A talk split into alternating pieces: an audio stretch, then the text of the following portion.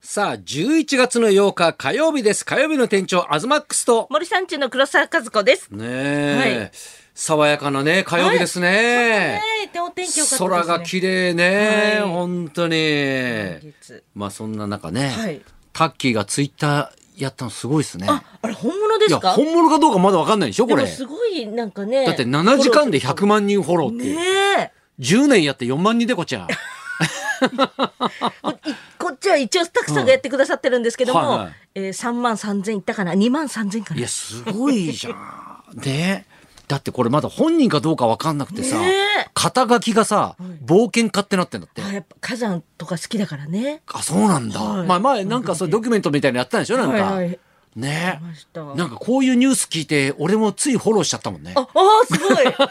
本物かどうかわからないい。や、わかんないけどね。ねえ。だって俺もさ、あれ、ツイッター本物じゃないんじゃねえかな。俺自身も。なんかこう認証マークうん的なんか認な証マークつくよね。く。はい。ら確しかん俺ですつけどいてないんじゃねえかな、俺。あらまあ、じゃあうんまだちょっと本人かどうかわかんないですね。そう、俺、俺本人がやってんのに俺ってなって ないんだよ。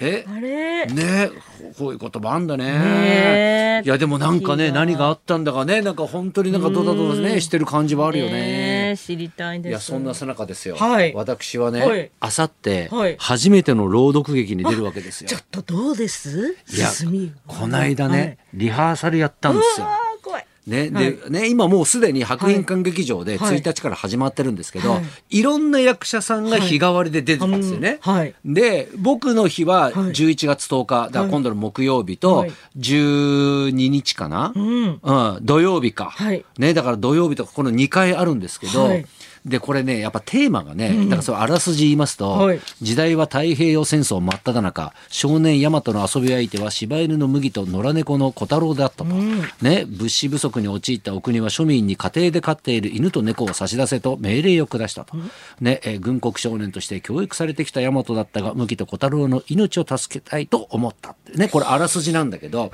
まあ、テーマもすごいんだけど何がすごいってさ、4人しか出てないのよ。いやー、4人で、うんなん、2時まあ間近だくから2時やるん間ですか弱、1時間半ぐらいかな。で、だから僕の会は村田武弘さんと太田正樹君っていうね、役者さんとはい大塚ねねさんと僕の4人なんですけど、どんな組み合わせまあだからさ、あの、恥ずかしいぐらいさは、い素人だなと思っちゃってさ、ん皆さん俳優さんですもんね。いや、もうやっぱ切り替わりがすごいよね。あの朗読ってやっぱさ、台本を読みながらなんだけどはい、そのなんか役への入り込み方というかさはい、ね。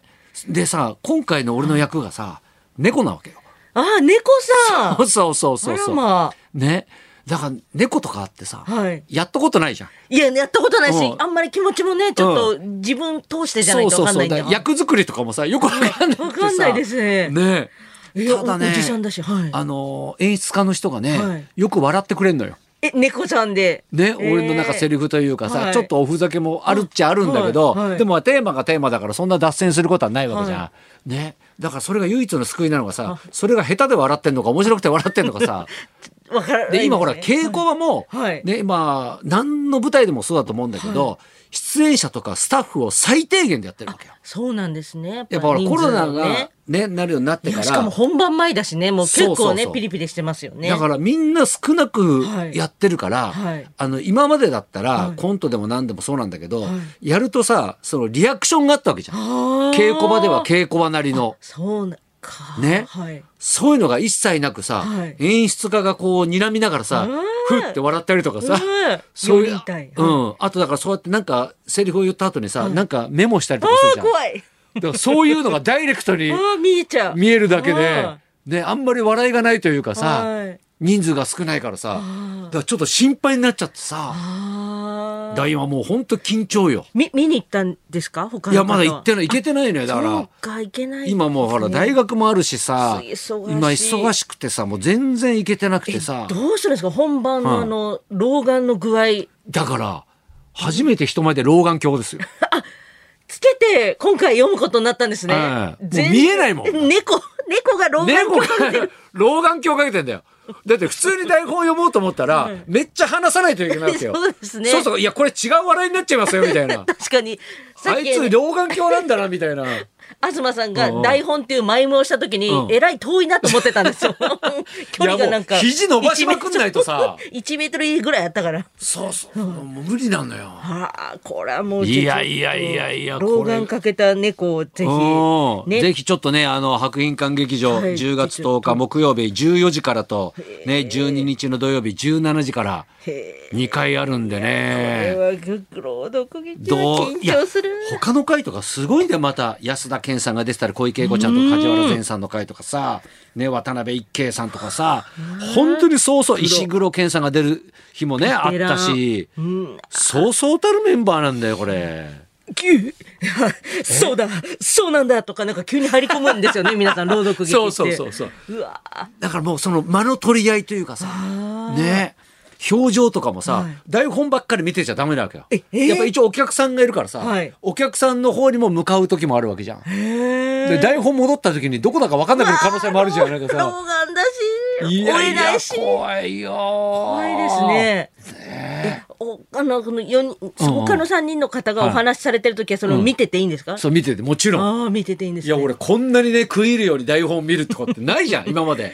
そうですね。このもうあうん一語一句ねやっそぱうり。そうだから芝居っていうのもはさい大体ほら自分のはいその言いやすいようにはい言い回しを変えるというか、ねいいゆうん帰ってもいいっていう方もいらっしゃいますしね。そうそういや今までそうにしかやってこなかったのよ俺そうなんはですね。はい。だからこれはもう本当にきっちり台本だからさあこあ。こで立つ座るみたいなタイミングもあるしさ SE のタイミングが絶妙にいいのよ全部そっかそこで打つんですね。そうそうそうそうそうああ。だからそのセリフもその何音楽に乗せてここの音楽が切れたとこでトンって言うみたいないとやかーそんな練結習構もしちゃなきんゃいとけない段んです、ね。取りが決まってんだよこれ。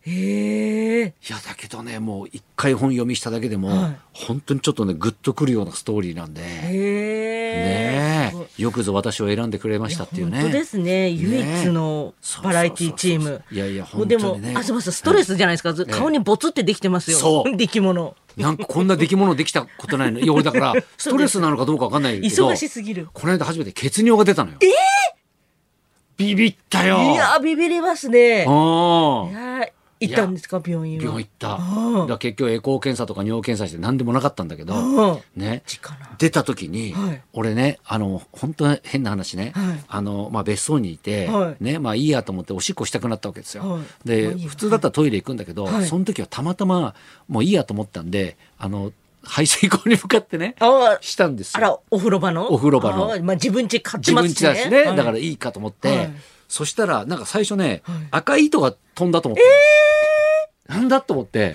うんって思って、はいもうああいう時って一瞬、はいちっとは思わないようにしようっていう防御反応というか、あーね違うね違うって違う違う違う違うえなんだこれえー、えーっつってでこれくるくる巻い巻かれていくわけよ。はいねはいで思わずそこの排水口のさ髪の毛キャッチャーみたいなのさ、はいパッと外してさ、よーく見たらさ、滲んだんだよね。えー、うわ血だと思っうわて。うわうわううわ、んでもう今はさ、もうほら便利だからさ、はいもうどうにかはいこれ調べようとするわけじゃん自分なりに。はいでスマホでさ、はい検索するんうだわけど。ーもうそこでねいろいろそう、情報が最初入、っちゃうから血尿でやっぱ入れると、はいあんまいいこと出てこないんだよね。はいはいだから、どうにかテンションを取り戻そうと思って、あの、一回だけとか さ、心配いらない血尿とかさ、そういそこうで検索し自ちゃう分に、ね、なんか有利なやつね、ポジティブになるような検索の仕方なんだよね、あれ。うんね。へーでも結局、どれ見ても、あの、早く検査行った方がいあーいやっだてやだ出てはい、で、それがだから土曜日だったのかな、出たのがね。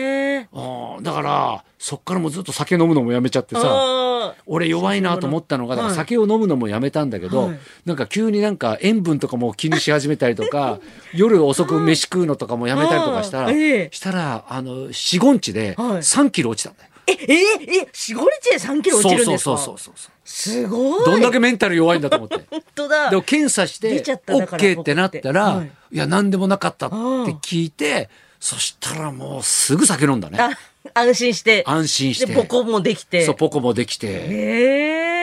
そうだからもう本当とりあえずちょっとあさって終わんないとねよかったよかっそた。れ大丈夫それ体調もう40過ぎるといやさ本当にぐったりきますよね、体調戻すのに。あのね疲れが取れないで寝ても取れない、本当に。え 寝ても寝ても。寝てもね寝すぎて今度腰痛くなってね。そうそう そう寝すぎると腰痛くなるしねそう大変ですねちょっと頑張っていきましょうね、はいじゃあお願ねいしますじゃあそろそろねあ朗読劇はね、はい今日のような青空というタイトルなんでねちょうどいいですね。青空、またねぜひね、はいちょっとね見に来ていただきたいなと思い ます作品鑑賞ですはいそれではそろそろ参りましょうか沖縄発、高知経由、東京、J-POP バンド、ジャーバーボンズのヤスさんとシモンさんが生登場。東隆弘と黒沢和子のラジオビバリーヒルズ。